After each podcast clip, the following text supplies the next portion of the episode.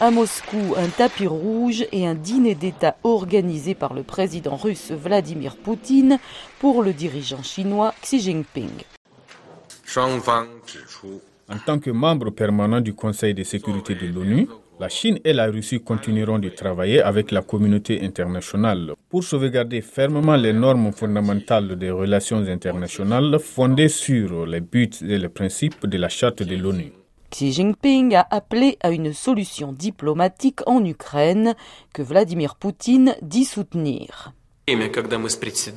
Nous pensons que de nombreux points du plan de paix de la Chine sont en phase avec les approches russes et pourraient constituer une base pour un règlement pacifique lorsque l'Occident et Kiev seront prêts.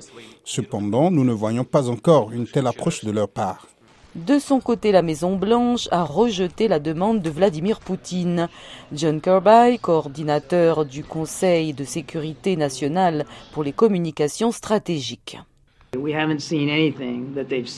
n'avons rien vu de ce qu'ils ont dit, qu'ils ont mis en avant, qui nous donne l'espoir que cette guerre va bientôt se terminer. Avant la réunion des deux dirigeants, les États-Unis ont mis en garde contre un cessez-le-feu négocié par la Chine, affirmant qu'il ratifierait les gains de la Russie en Ukraine.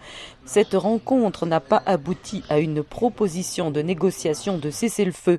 John Kirby a déclaré que les États-Unis ne soutiendraient les pourparlers négociés par Pékin que si le président Vladimir Zelensky euh, croyait qu'il conduirait à une paix juste.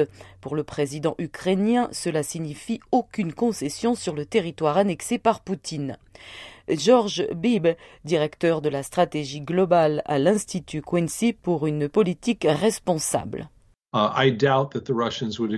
Je doute que les Russes acceptent cette condition. Ils l'ont déjà rejeté comme quelque chose qu'ils ne considèrent pas comme un point de départ pour des négociations. Vladimir Zelensky a rencontré hier le Premier ministre japonais Fumio Kishida. Dernier dirigeant de l'Alliance occidentale a effectué une visite surprise à Kiev. Compte tenu de la force du Japon, de son leadership en Asie dans la défense de la paix et de l'ordre international fondé sur des règles et de sa responsabilité pour présider le prochain G7. Non pour parler d'aujourd'hui peuvent vraiment aboutir à un résultat mondial. Après sa rencontre avec Poutine, un appel entre Xi et Zelensky pourrait également avoir lieu, mais cela n'a pas été confirmé.